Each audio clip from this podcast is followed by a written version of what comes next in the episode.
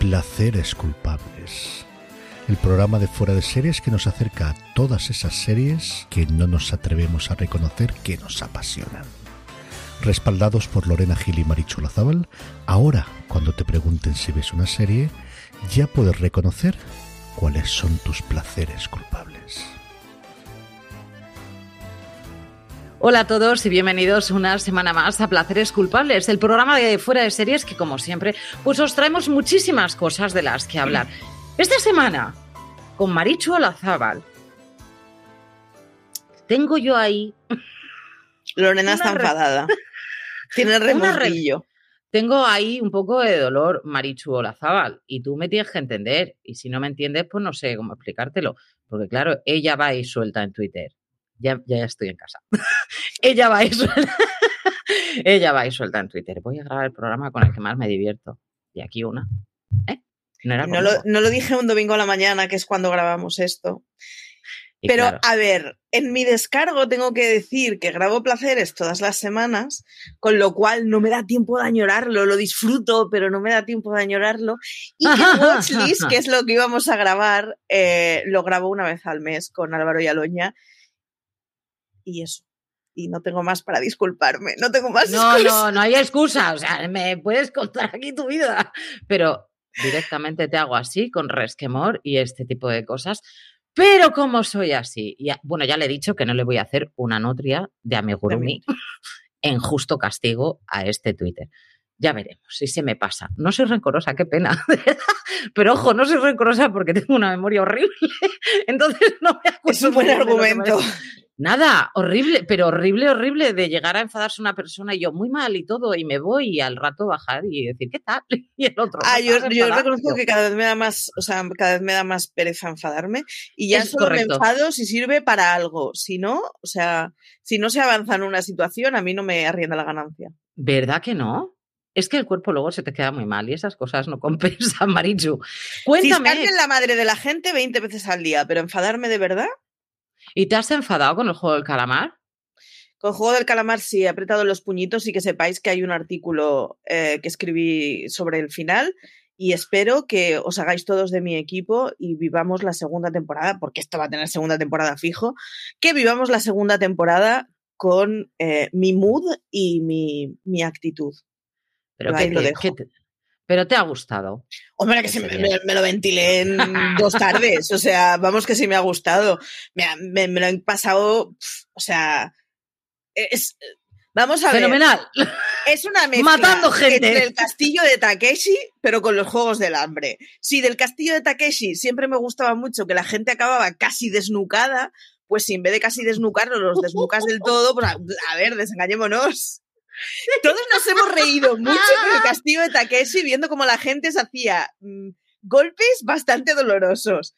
Pues el juego del calamar es eso, pero yendo un poco más allá y con un poquito de crítica social. Marichu, me encanta cuando ahondamos un poco en tu mente oscura, ¿sabes? ¿No? O sea, yo tengo la mía. No, me vais, a decir, me vais a decir que del castillo de Takeshi lo que os gustaban eran los disfraces. Venga ya, hombre. Como no lo he visto, no te puedo decir, pero ¡Que así no! gente desnucándose no me ha Es- dado a mí todavía. Es lo que en los gusto. 90 era el humor amarillo, que básicamente... Ah, vale, claro. a me he ver, reído de mucho, eso, sí. lo que nos gustaba a todos era que se hacían daño. Que, que se caían, sí. que se Claro. caían. Yo que se hicieran Ahora te vais de no. buenitos todos, pero pues el juego del calamar es eso, pero un poco más hardcore. Y en ficción, Hombre, claro, claro, porque eso en la vida sí. real sería muy cruel. Si te pegan un tiro es un poquito más hardcore, sí, Sí, que sí. caerse ahí al agua. Yo entiendo este momento. Vale, vale, nada, tu lado oscuro, ¿qué más has visto esta semana? ¿Has tenido algo de luz al otro lado del puente Eh, o todos tengo- desnucados? A ver, eh, vosotros ya sabéis que a prensa nos pasan muchas veces los, los episodios antes de que se estrenen. En este momento tenemos screeners de dos series muy tochas que vienen en octubre y los dos, las dos series nos mandaron los screeners a final de semana. ¿Qué es lo que hizo María el viernes en vez de verse los screeners que tenía que ver? Ponerme con un documental de Netflix de Colonia Dignidad. Así que el viernes estuve completamente enganchada con eso. Colonia Dignidad era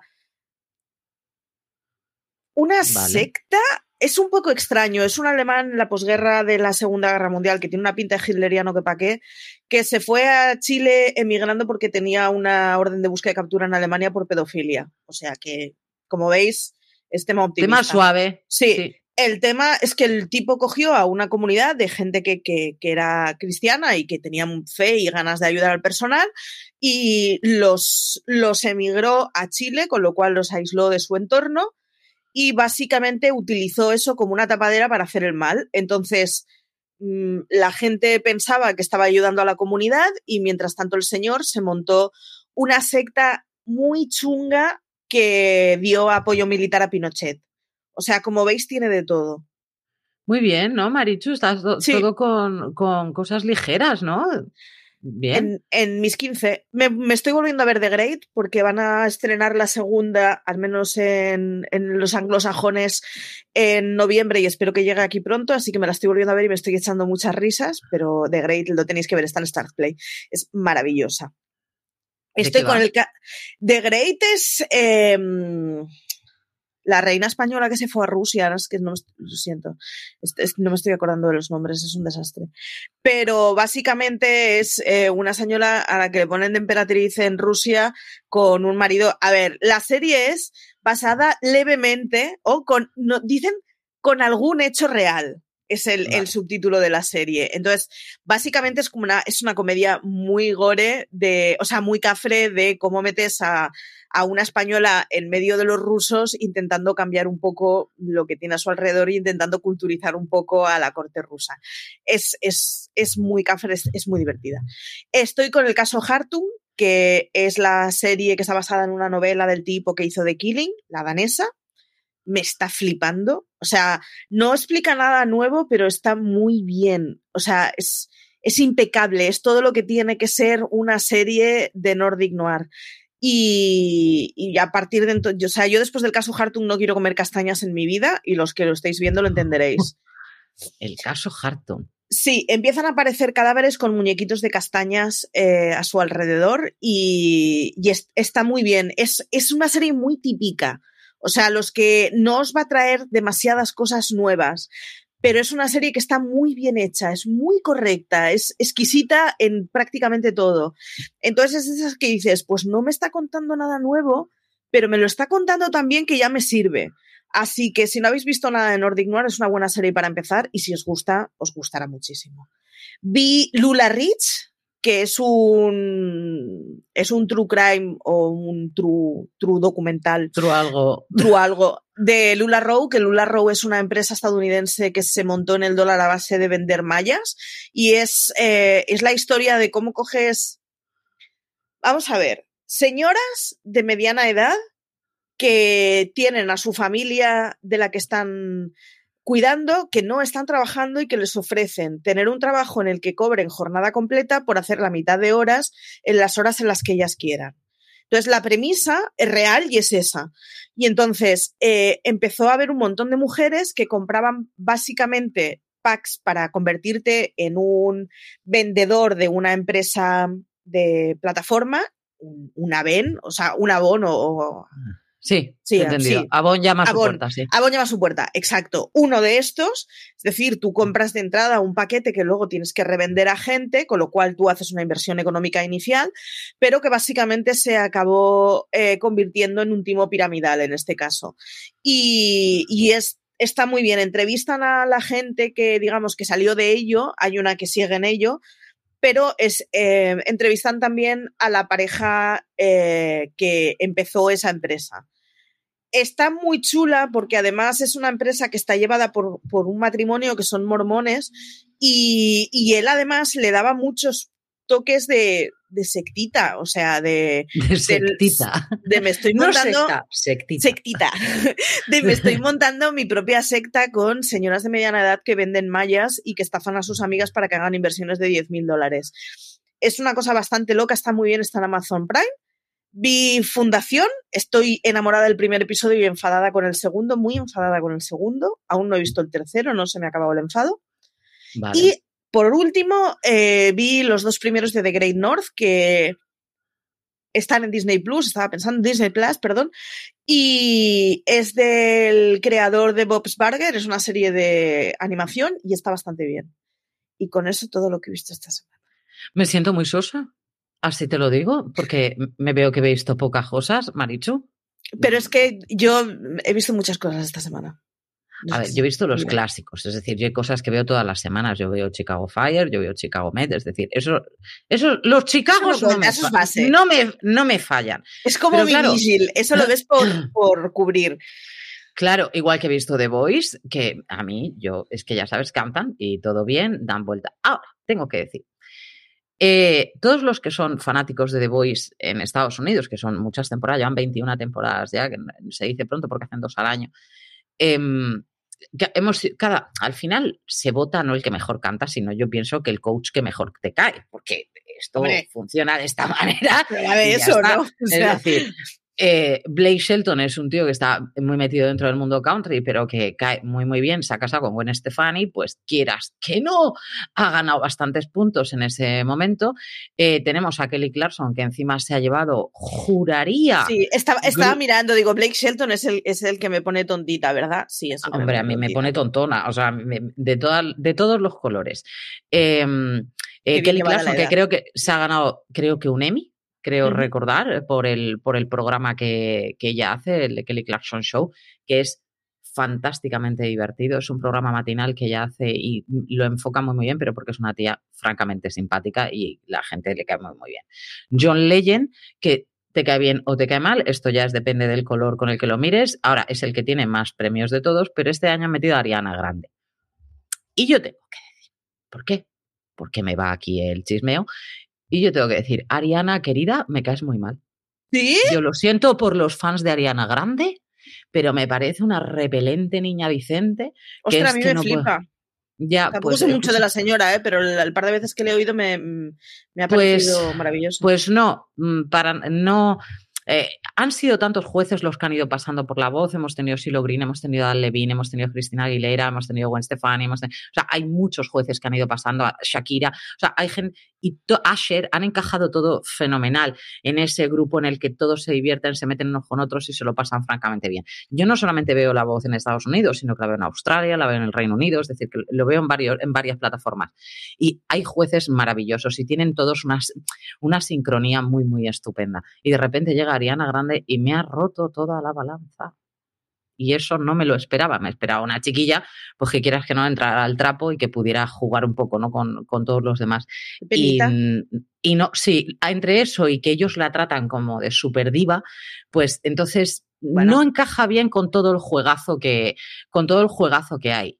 ¿Sabes lo que te quiero decir? y es muy, muy, jovencita para elevarla tanto a los altares cuando el de al lado, que es John Legend, tiene un Emmy, tiene EGOT, tiene el Emmy, el, Globo de Oro, el Oscar y un Tony. Es decir, ya, ya. No sé, háztelo mirar. ¿Sabes lo que te quiero No sé, los egos para otras cosas, desde mi punto de vista. Sí, que es, un programa en el que nadie es un mindundi ya de entrada. O sea, Exacto. Y además eh, tenemos a Shelton, que quieras que no, es.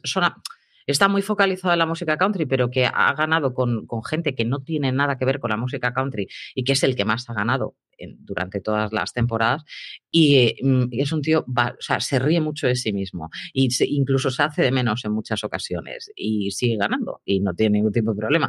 Pero esta es que ha llegado con el pavo muy subido y eh, no es bien cuando Gwen Stefani lleva 200 años más que tú y ha ganado mucho más cosas. ¿Sabes lo que te quiero decir? O Kelly Clarkson, que es otra diva, o John Legend, que, o sea, que tenemos gente muy importante al lado como para que tú vengas aquí con toda esta historia. Pero bueno, es una opinión muy personal para aquellos que vean The Voice en Estados Unidos. A mí, Ariana Grande, querida mía, me esperaba un poquito más de ti, así te lo digo. Em, he seguido viendo Perfect Strangers. Sí. ¿Qué decirte? Pues como me alegra la vida, pues no puedo decir otra cosa. Mi hija se ha cogido un elefante de peluche por su cumpleaños y le ha llamado Dimitri, que es como la oveja de Valky. o sea que yo estoy muy encantada con esto. He visto Ted Lasso, mm, no el último, el penúltimo, me la estoy dejando eh, trasadísima, esa de Morning Show y me sabe fatal.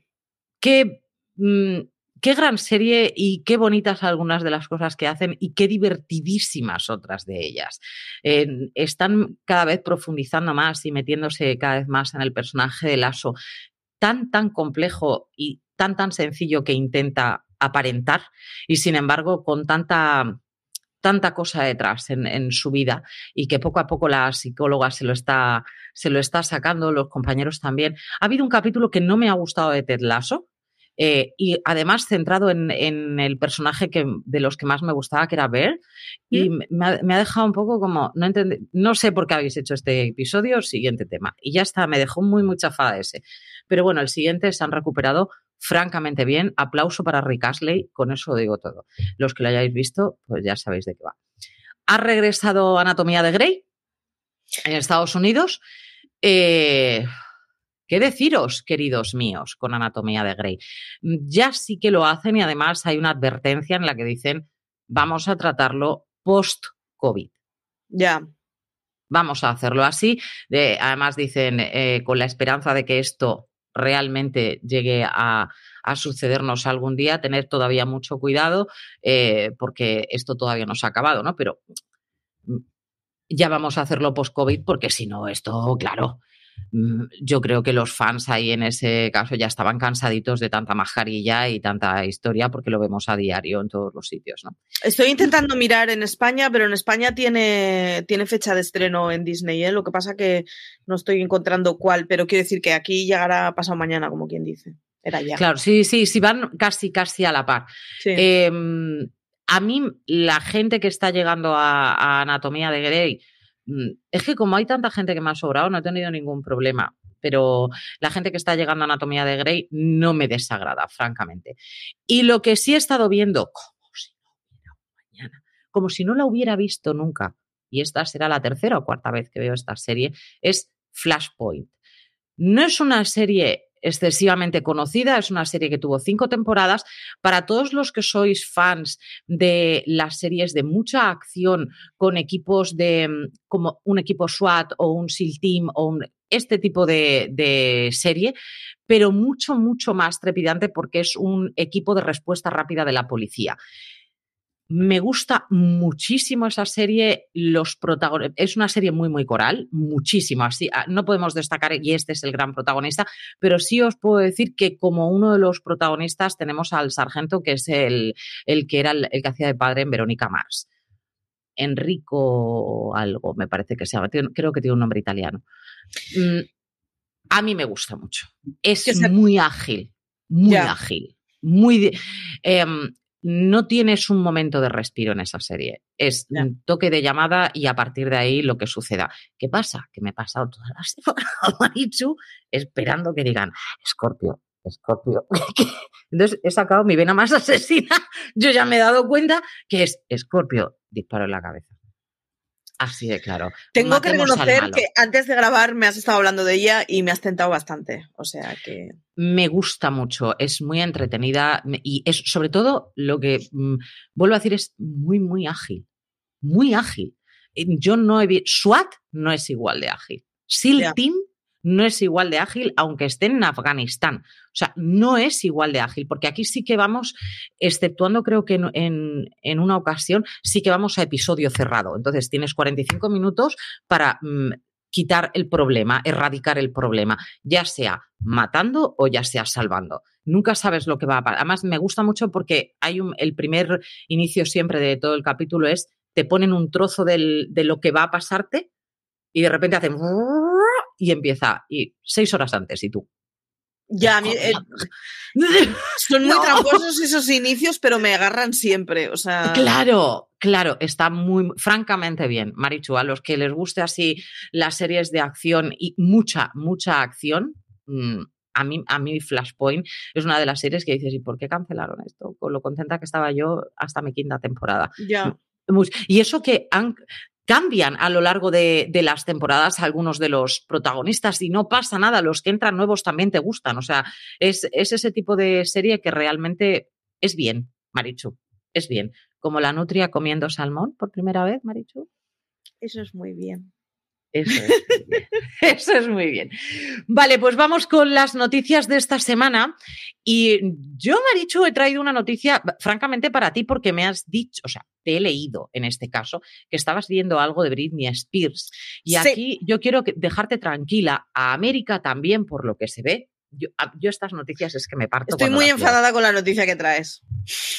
El prometido de Britney Spears promete a América, así en general, a americanos en general, os prometo que voy a cuidar de Britney. Ajá.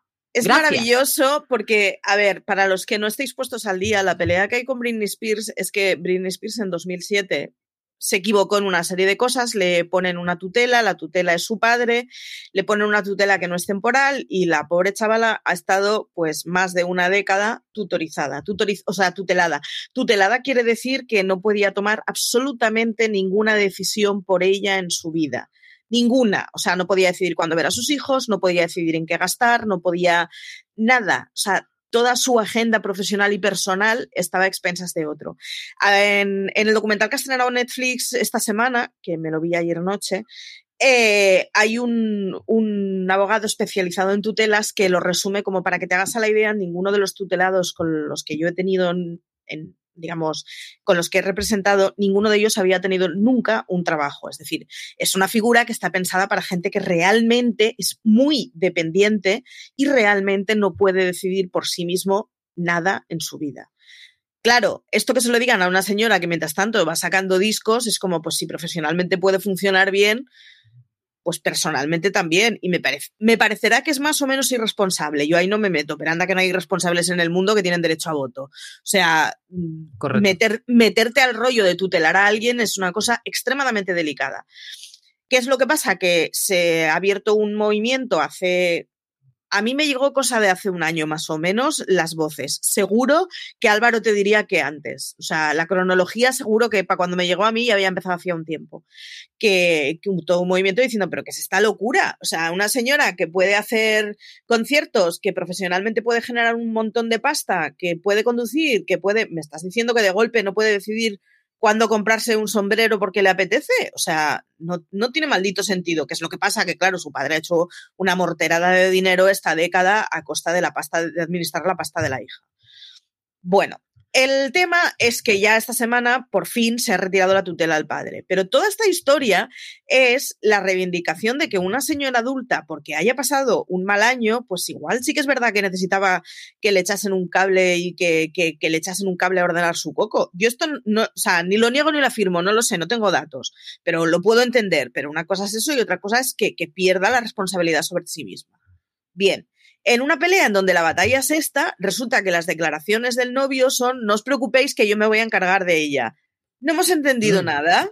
Claro. Pero si toda esta pelea es decir que ella se puede encargar de ella misma, lo haga mejor o peor como lo hacemos mejor o peor todos, pero está perfectamente capacitada para hacerse cargo de ella misma. En fin, estoy muy enfadada, porque al final además es la cosa esta caballeresca de yo, nena, me encargaré de ti. Pues la nena factura por sí sola bastante más que tú y que la mayoría de nosotros juntos. Así que deja a la nena que ya contratará su abogado, su ayudante, lo que quiera, para que le echen un cable en el aspecto que quiera de su vida. Venga, hombre. y ahora entendéis por qué yo he traído esta noticia, porque de, yo... Es que me enciende.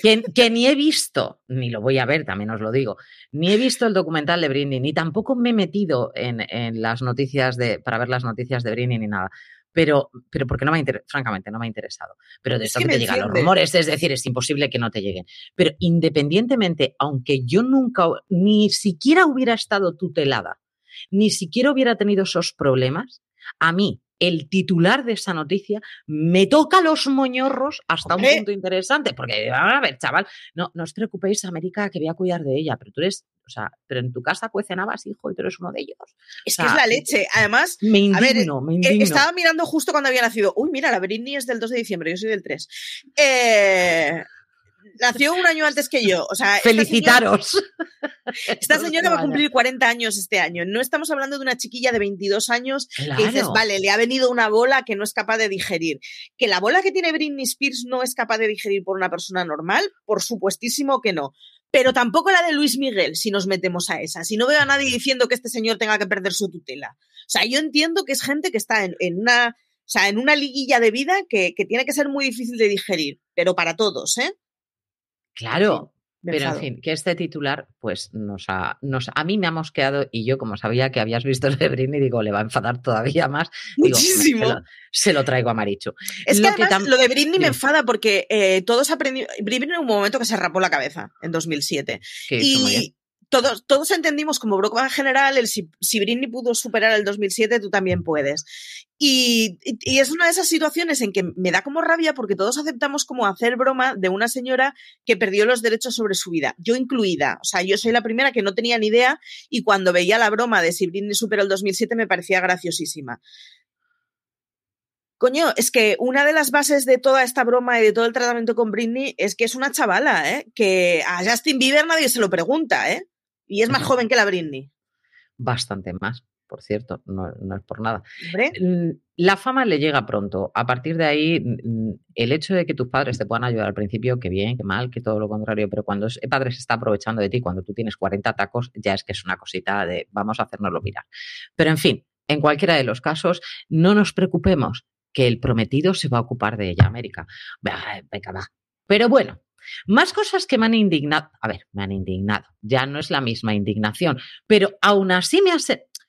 Que a mí qué más me da. Pero las, me ha sentado las noticias semanales están empezando a ser cada vez más Lorena y Maricho apretando los puñitos. No claro, si es que. Vamos, vamos. El hijo de, de Gandolfini eh, ahora van a hacer la precuela de Los Soprano. Y el hijo de Gandolfini, ahí va a estar este señor, y que me parece muy bien, eh, Michael Gandolfini, pues estupendo. Y dice que está orgulloso después de haber visto a su padre en Los Soprano. Qué grave. Tú, tú, chaval, si me sales más tonto, me sales armario de cocina. A ver, yo Es quiero decir, pensar que es una persona no formada para hablar con la prensa que mete la pata. Pero no, no se puede hacer eso. O sea, No tú, puedes estar, tú tienes que estar orgulloso de tu padre. Ahora, porque has visto Los Soprano, estás orgulloso de tu padre. Ahora, porque vas a hacer la precuela, entonces estás orgulloso de tu padre. Y previamente no podías estar orgulloso de tu padre y haberlo gritado a los cinco vientos o doce mil vientos, que me da igual. O sea, es que no- estas cosas están feas. Es Yo quiero pensar feas. que es un error, ¿eh? que conste. Venga, vale. Pero no lo hagamos. O sea, mm, no validemos a la gente solo por sus méritos públicos, por favor. Thank you so much, que diría la de Closer. Y lo que sí me da alegría y regocijo, yo no estoy diciendo que sea un gran actor, no lo estoy diciendo. Tampoco lo he visto en, demasiadas cosas como para decir, Dios, qué pedazo de actor. No, porque la serie no era para decir, Dios, qué pedazo de actor.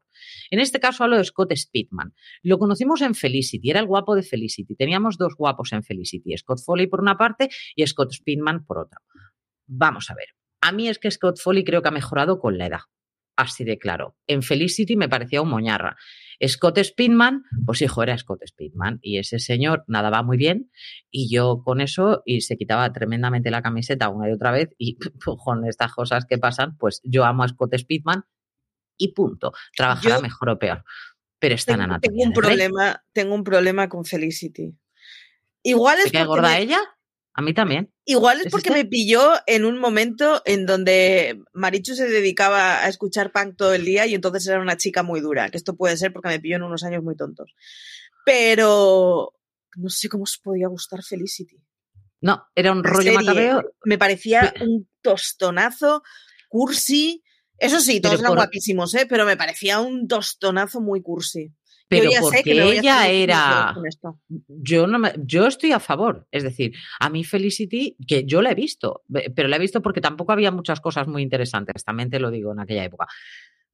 Pero es que Felicity, de por sí la protagonista me caía mal, entonces lo que me gustaba más era la trama que había un poco más al, alrededor de ella. Ahora, Scott Speedman es que era para verlo sí o sí, semana tras semana. Suerte que tenemos, viene a Anatomía de Grey para la eh, temporada 18. Mm, ¿Yo qué queréis que os diga? Yo soy muy fan de estas cosas. Ahora, se cuenta, se dice, se rumorea que puede ser que esto implique que se nos vaya la queridísima Meredith Grey.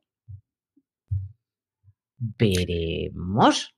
Vere- Yo que no decía, veo Anatomía de Grey. como decía Quique, y ahora cómo se llamaría. Exactamente. Yo que no veo Anatomía de Grey, reconozco que la broma de que Anatomía de Grey sea sin Grey me parece una cosa que no hay que dejar escapar. ¿Verdad? A mí me parece divertidísima. La que, la que me ha parecido muy maravillosa ha sido Demi Lovato, que dice que tiene, eh, se siente igualmente masculina que femenina a nivel energético. Muy bien, Demi. Yo a- totalmente a favor. También tengo, un como me me dicen mis hijas, mamá, ese lado es muy machote. Y digo, vale, hija. Pues eso es el lado masculino o femenino que a veces, pues ella lo tiene muy bien baremado. Y eso, Demi Lovato está sacando muchísimas noticias, muchísimas noticias últimamente, y todas van en, consonancia a ello, ¿no? Y a mí me parece muy bien. Su programa está, está teniendo un montón de gente que lo ve, así que yo encantadísima con que esta señora tenga energías masculinas y femeninas al mismo tiempo. En general, bastante, bastante guay que, que, la gente tenga las energías que le dé la gana. Ayer desayunaba con un colega que tiene un chaval de seis años y me decías, maravilloso, a mi hijo le gusta el rosa y el violeta solo en casa. Ah, solo en casa. Ha entendido perfectamente cuáles son las dinámicas que funcionan fuera de casa y el rosa y el violeta solo le gustan en casa. Efectivamente, así que mm, bien, por Demi Lovato y, y, porque, en fin, eso, te puede gustar el rosa y el violeta fuera de casa. Y el violeta fuera de casa, es correcto. El que me ha dado mucha pena y lo he traído eh, porque la imagen me ha dejado totalmente fuera de lugar y además eh, buscarla porque eh, mm, todos los que sois fans de Friends y mm, a mí lo que me ha dado ha sido dolor de corazón. En este caso no es una noticia que traigamos en plan, fíjate cómo es qué lástima.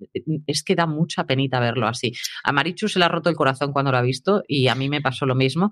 Matthew Perry ha salido, eh, se la ha visto después de la reunión que tuvieron en Friends. ¿Qué edad le podrías echar a Matthew Perry en esa foto, Marichu? Es que a ver, da mucha cosilla, porque si a mí me pillan yendo a por el periódico el domingo a la mañana, cosa que no sucederá nunca, porque el domingo a la mañana yo no salgo a la calle, pero ya me entendéis, eh, a todos tenemos fotos en donde dices, ay Dios mío, qué lastimica haces. Todos. Pero el problema con Matthew Perry es que le han pillado en una foto en donde todo él está, o sea, no es la ropa, no es el peso, no es el peinado, es, es, todo el pack en una persona que sabes que no lo está pasando bien. Con lo cual es, es, uno de esos momentos que dices, es que igual no es solo que le han pillado la mala foto, sino que la foto es reflejo de cómo está él. y da bastante penita. Pero es que yo reconozco que yo cuando le vi ya en la reunión, que estaba bien aseado, ya daba. con americana, no sé cómo decirlo, estaba en plan, pues puesto para salir en un programa público, a mí ya me daba cositas muchos de los gestos que le veía. No sé hasta qué punto no estamos prejuzgando, porque como nos han contado que a, Matthew Perry le han pasado cositas, pues entonces todos ya pensamos que ante, lo, ante la duda pensamos mal. Pero, da, da, mucha cosita la foto, es que se le ve, se le ve muy mayor y no en plan muy mayor de que no te has puesto crema para las arrugas. No estoy hablando. No, muy desgastado. Sí, se le ve muy superado, que es, es la cosa que te encoge el corazoncito. Pero insisto, es que a mí eso ya me pasaba con la reunión en donde estaba bien peinado y maqueado. O sea, no es una cuestión de. Ay, te podrías haber arreglado más. No es cuestión de eso. Es que, no sé, le, le veo unos ojicos siempre que me dan. Me dan cosita y, y me da mucha pena. Y además, me da mucha pena y además me da mucha pena porque me parece que es lo normal. Es decir, en una persona de la edad que tenía Matthew Perry cuando Friends funcionó como funcionó, me parece muy normal que se te chale el coco completamente y que no sepas cómo digerir eso. Y es uno de los motivos por los que cada vez soy más fan de todas esas cosas deberían ir con un psiquiatra de cabecera que te ayudara a digerir eso sin que te supere. Porque el, el monstruo que les llegó a esta gente como el que le llegó a Britney Spears o como el que le llegó a, no me acuerdo cuál era el joven que yo había citado, pero vamos, todas estas superestrellas, lo que les llega, yo no sería capaz. es demasiado. Muchas de ellas no son capaces por, por, normal. Y estamos hablando que Macio Perry ya le llegó a otra diferente que la que le puede a, a, las niñas Disney. Por, sí, sí. Por ponerte un ejemplo, ¿no? O sea, hablemos de Ariana Grande, que por ejemplo Ariana Grande perdió todo el pelo. Es decir, que las coletas de Ariana Grande no son, o sea, lleva toda la vida con ese tipo de coleta porque ha perdido el pelo. La parte que me fastidia, además, es claro, que nos, hemos acostumbrado a que de eso solo se hable cuando se supera para bien o se caricaturiza cuando se tienen mal. Pero ¿qué es el rollo de decir? Pues si sistemáticamente nos está pasando lo mismo con gente a la que le viene algo que no es capaz de digerir, como no seríamos capaces de digerir casi ninguno, colega, pues igual es que falla algo en el sistema. O sea, en fin. Vosotros pensaréis que estoy loca. Los, los, que nos están viendo en YouTube pensarán que le está dando a Lorena y es que alguien me está tocando el pie. Y digo, espero que no sea otro bicho más. No, no es un bicho conocido. O sea, este lo conozco, pero he dicho, digo, a ver si entra otra cosa que yo ya. No lo sé, no, lo tenía aquí controlado debajo, pero digo, a ver si es otra, yo qué sé, lo que me puede pasar a mí por un pie, en fin, Marichu. Bueno, pues ahí dejamos a Matthew Perry y entramos directamente en lo que es la serie de la semana. Esa serie de la semana que es curioso, Marichu, porque llevamos ya 26 programas, si no me equivoco, 26 programas y una serie con tanto peso eh, que unió tantísima gente, que tanta gente se reunió alrededor del televisión, de la televisión. Además, aquí, fíjate, sí que eran padres, hijos y Espíritu Santo que se reunían para ver la cosa ya muy rara, que eso ya no se suele hacer, pero que es una serie, le ha vuelto a pasar ahora con The Good Doctor, que gusta en todas las edades.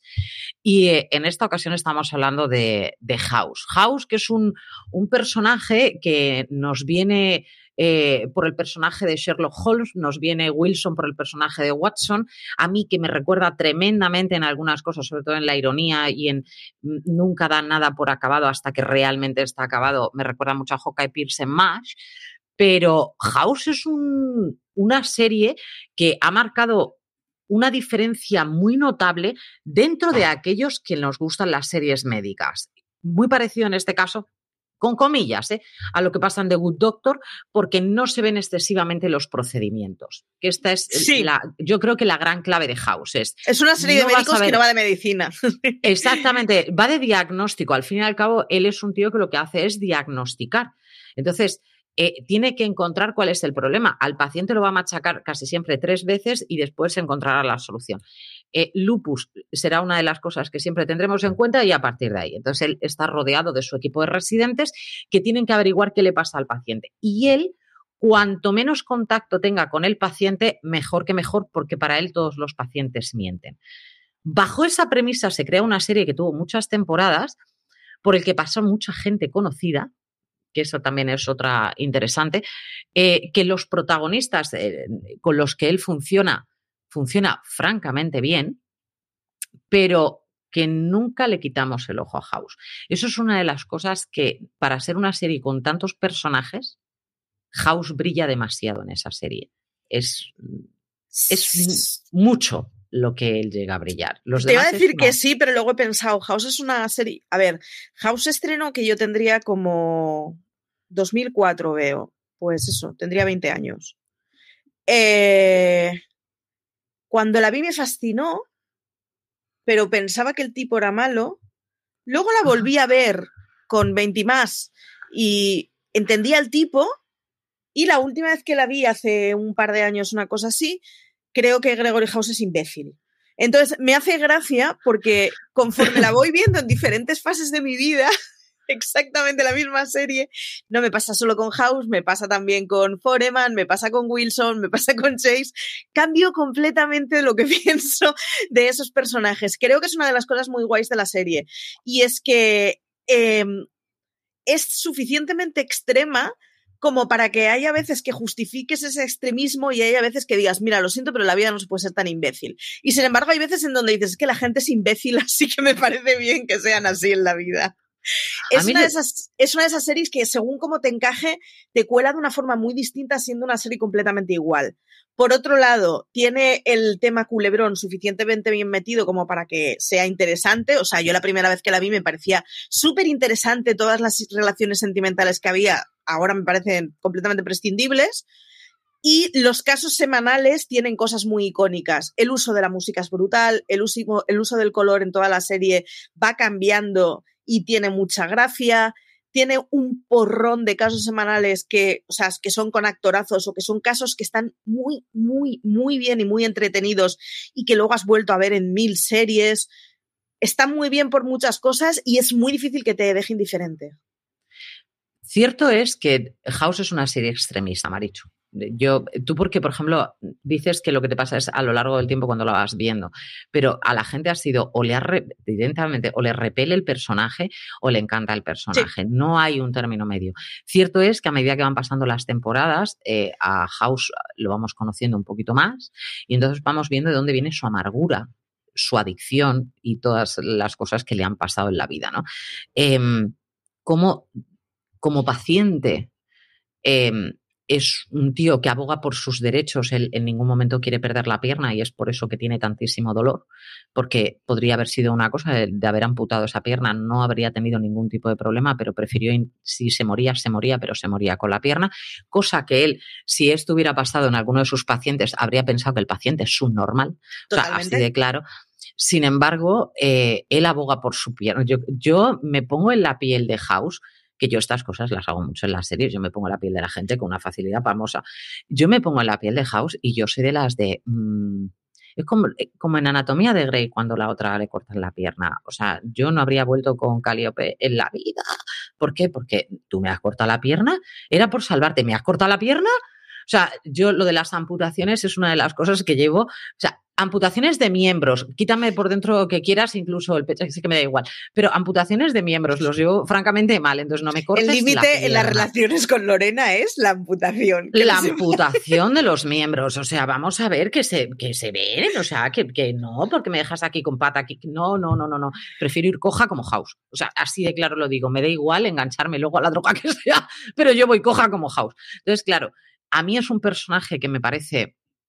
Mmm, extremo, extremo. Mm, eh, sí que tiene ese parecido a Sherlock Holmes tan mm, totalmente colgado de un puente, porque es que está, es obsesivo con todo, hasta que no tiene la razón, no para. O sea, de eso que te puede llegar a desquiciar muchísimo o a gustar muchísimo. No hay término medio con esta serie. Wilson sí que es un personaje que cae bien de entrada, igual que nos pasa cuando vemos Sherlock Holmes y nos gusta Watson. Es decir, es, el, es el contrapunto a él, es el que le ayuda a estar dentro de lo que cabe un poco más sereno, más racional, pero sí que hay alguno de los capítulos que vemos en House que es cuando le debemos la parte de médico humana. Son pocos, aviso, pero se la vamos a ver. Esa parte humana, humana de médico, de decir, mm, esto no le puede estar pasando a este paciente. Se la vamos a ver poco, pero sí que vamos a ver un tío con muchísimo coco. Yo es que a mí me pierde la gente muy inteligente, Marichu. Mira, es lo que hay. no estás listo para lo tonto que es. O sea, yo creo que ahora estoy en un momento de mi vida en que. Marichu. No nos arrienda la ganancia. No nos arrienda la ganancia, que ya puede ser muy listo, pero tampoco importa tanto la vida que has salvado para aguantarte lo imbécil que eres.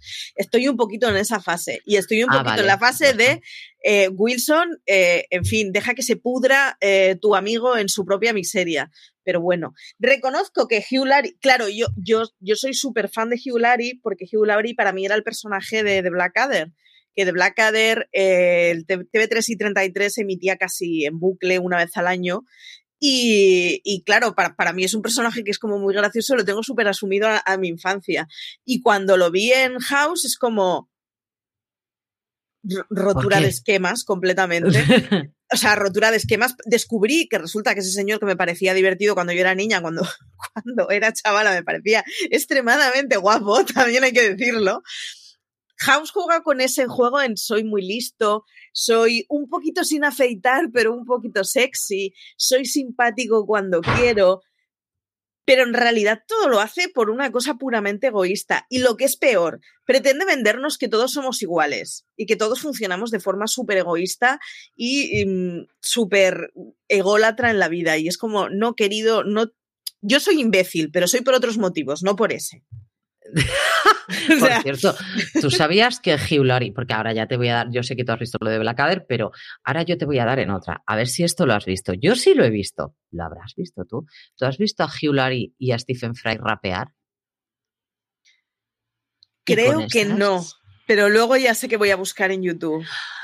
Oh, no es tan fácil de encontrar, pero yo luego te digo dónde lo puedes ver. Eso eh, salió en Graham Norton Show, le, le, entrevistaron porque él estaba haciendo la de mm, El Vigilante, este, ahora no me acuerdo qué él hace con la de The Crown. Sí.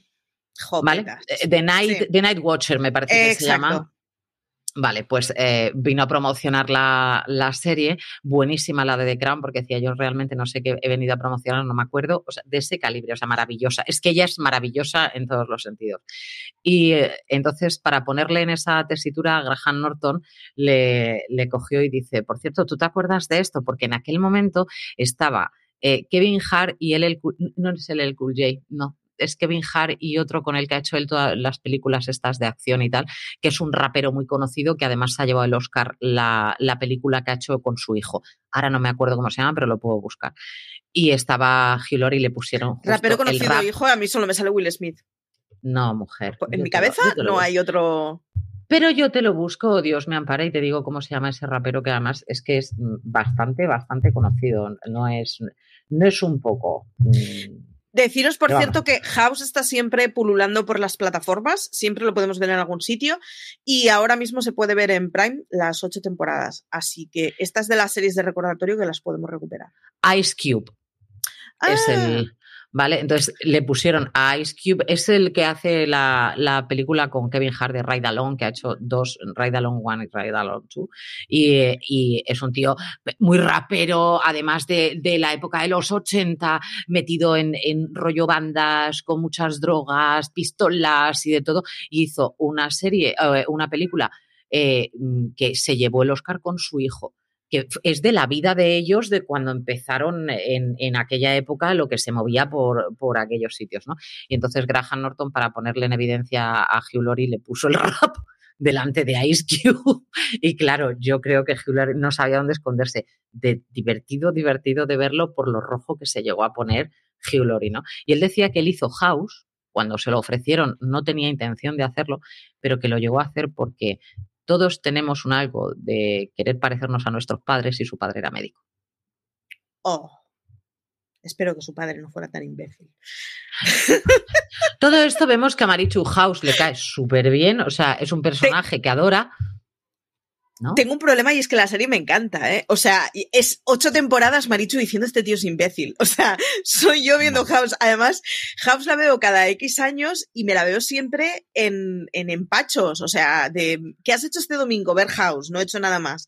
O sea, soy yo viendo House. Pero, en fin. Es como un imbécil a que no puedes dejar de ver. Tal cual. Y es que ¿Estás además el no, ¿sabes, sabes cuál es el, el momento de House? O sea, el, el problema con House es que el tío es un imbécil, pero, pero entiendes por qué es un imbécil.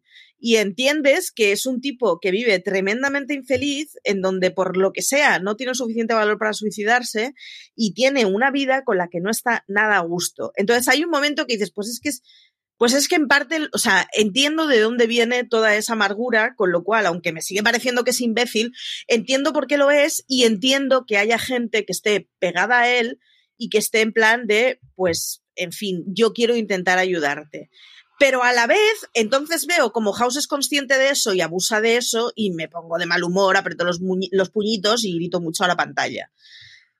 Es una serie muy recomendable. Eh, por encima de todo, además es una serie que está muy bien hecha y hay una cosa que me hace mucha gracia y es que todas estas cosas lo te enfade más o menos todo el mundo las ve cuando ve la serie y todo el mundo las piensa cuando ve la serie y es una serie de, hecha por David Shore que es el mismo tipo que está haciendo The Good Doctor que es lo que sería House si la gente hiciera cosas por hacer un mundo mejor y no solo por salvar la medicina. Entonces es como The Good Doctor es gente bonita haciendo cosas bonitas. House es un barco que está permanentemente yendo a la deriva y está hecho por el mismo tipo. Y las dos, sin embargo, están muy bien cuando te narran los casos médicos y consiguen atraparte muy bien.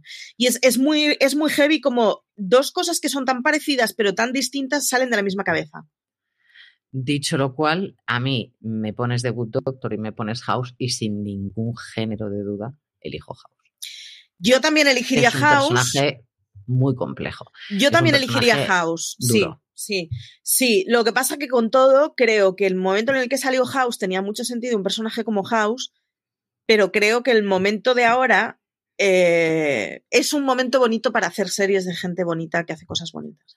Pero O sea, porque que- estamos viendo demasiadas cosas feas, Marichu. Sí, sí, sí, exactamente. Y porque nos hemos acostumbrado, o sea, nos hemos acostumbrado a que las series tengan todas eh, una cosa de te destripan el corazón. Es decir, House, con mucha gracia y mucho jiji y mucho jaja, pero es una serie que es terriblemente deprimente. Entonces, nos hemos acostumbrado a que veas series que te destrozan la vidita. Entonces, yo cada vez más me parece muy bien contrarrestar por series que sean hope punk puro, que es vamos a hacer que las cosas sean un poquito mejores. Por eso, Y me parece que las el dos juego del calamar. momento. Bueno, luego está. ¿Tú qué haces? Yo me parece muy bien que series de estas que te llegan al corazoncito y que matan a la gente si no superan una prueba. ¿Eh? hasta luego, Mari Carmen. tenéis que ver, perdón que os, que os insista con el spam, pero tenéis que leer el artículo que escribí de, de, por el final del juego de calamar, porque es lo que ahora mismo os diría a todos si no fuera que no lo puedo decir por no destrozar la serie a los que no hayan visto, porque es un artículo lleno de spoilers. Pero es que yo planeo hacer la revolución el año que viene. Hay que leer a en el juego del calamar porque es todo muy dulce y muy suavecito y te llena el corazón pegando tiros. House, querido mío, Giolori. Por cierto, tengo más cosas que contarte de Giolori que te contaré ahora después, porque te voy a mandar un enlace para que te puedas ver ese trocito. Es que ese programa estuvo francamente divertido, estuvo muy, muy bien. Lo podéis encontrar en YouTube, ¿eh? está entero, en Graham Norton Show. Buscarlo con Giolori Kevin Hart y lo podéis ver entero porque es que es una auténtica chuladita. Os lo vais a pasar muy bien, vais a ver cómo se ríen de sus hijos. O sea, de estas cosas que dices, es bien. está muy bien, es muy divertido, es muy franco y, y las expresiones de Hillary cambian soberanamente. Es tan diferente el personaje de House a lo que es Hugh Laurie en sí, que, que, te parece maravilloso, porque es un tío más bien introvertido, mm, que le da mucha, además es muy divertido, le da mucha risa enseguida, es un tío que risa fácil, eh, no tiene absolutamente nada que ver con House y solamente por ver ese contrapunto apetece verlo. es otro de los motivos por los que House acaba cayéndome bien, es que no lo puedo evitar, el actor me flipa. El actor es una auténtica maravilla, da igual el personaje que haga, es un tío que se transforma pero totalmente, si lo habéis visto en VIP, os daréis cuenta que es que no tiene nada que ver y es una auténtica maravilla. Es un tío que además se ríe bastante de sí mismo y está muy, muy, muy bien. Eh, los que no hayáis visto House o no os hayáis asomado nunca House y os dé algo de curiosidad, tener en cuenta que es serie médica muy extraña. Es decir, no es la serie médica clásica. No os preocupéis porque vayáis a ver un chorrazo de sangre así. Ah, no, no, no, porque mentira. O sea, para nada. Es qué te pasa y cómo te puedo arreglar. Ves muy poco procedimiento médico, es diagnosis pura y dura en realidad. Exactamente. Y ya no solamente eso, sino es el abuso absoluto que tiene este personaje contra todos sus residentes. Además, y cuando digo abuso es abuso, o sea, un abuso verbal constante, que es la parte que Marichu le, puede estar matando la vida constantemente, tiene un abuso verbal, pero también tiene una parte de de abuso psicológico mm, que llega, o sea, tienes que tener la piel, la coraza muy dura, admirar mucho a esa persona como médico como para poder trabajar junto a él y no mandarle a freír monas, por decir una cosa así muy fina, que hoy he estado soberanita. Una de las mm, cosas que me fastidian de House, por cierto, es que la gente no sabe eh, diferenciar la ficción de la realidad. Y hay una serie de gente que considera que es muy gracioso ser como House. Y House es muy gracioso dentro de la pantalla. Fuera de la pantalla le estamparías contra una pared. Así que no seáis House en la vida, de verdad. No seáis malas personas. Como última curiosidad y antes de irnos, mm, deciros que Hugh Larry muchas veces decía, yo ya había veces que no sé con qué pie cojeaba. Eso es una de las cosas que si os fijáis bien, algunas veces cojeará de una pierna y otras veces cojeará de otra, porque ya si dices no se cojo, pues claro, es lo que tiene, ya no me acordaba de, qué, de qué pie tenía que cojear y se lo tenían que, se lo tenían que recordar. Marichu, nos vamos despidiendo, no sin antes decir que Marichu tiene un lado muy tierno de pegarle tiros a la gente, yo tengo otro, Escorpio, Escorpio, dispara, dispara, y esta semana venimos así de hardcore. La semana que viene a ver si traemos una cosa así como un poquito más dulce o algo que le alegre el corazón a Marichu. Tiene otro problema. Marichu pegar tiros toda, la semana. Pero a ver si traemos una cosita un poquito más dulce. No sabremos cuál será. Yo ya aviso. A ver, la acabaremos decidiendo el sábado a la noche, que es lo que nos suele pasar muchos sábados. Es probable, sí. Estos son nuestras llamadas de teléfono en las que el canario nos conoce ya y sabe que vamos a decidir qué serie puede ser. Es que he hecho a las nueve de la noche, pero realmente es inexacto. Eh, Lorena llama cuando vamos a cenar, que es distinto. Y si no, es que a las serie... llama a las 8. Y juro que no tengo cámara, ¿eh? O sea, no, es, de gracia.